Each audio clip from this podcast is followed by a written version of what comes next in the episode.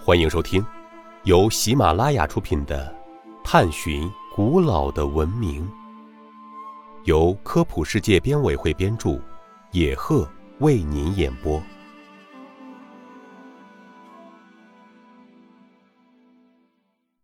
第六十集：巴黎圣母院为什么是穷人的圣经？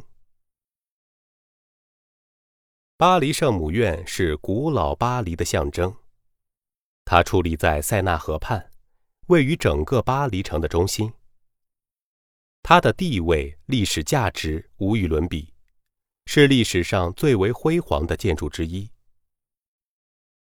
教堂形体方正，仪态庄严，底层与中层的分界线是国王廊，每一个拱券中都雕刻着一尊国王雕像。代表着圣经旧约中记载的以色列历任的二十八位国王。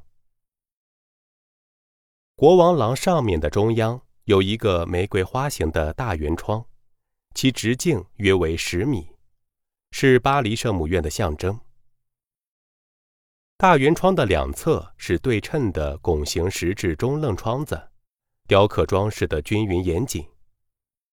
最下方。是三个内凹的雕饰门洞，每个门洞上都精雕细刻了成百上千个人物形象，代表着天堂或地狱的神灵。中间门洞表现的是最后审判的故事，中分柱上是基督像、圣母玛利亚像和众多天使像。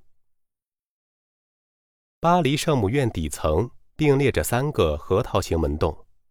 左门为圣母之门，右门为圣安娜之门，中门则是著名的最后审判之门，表现的是耶稣在世界末日宣判每个人命运的场景。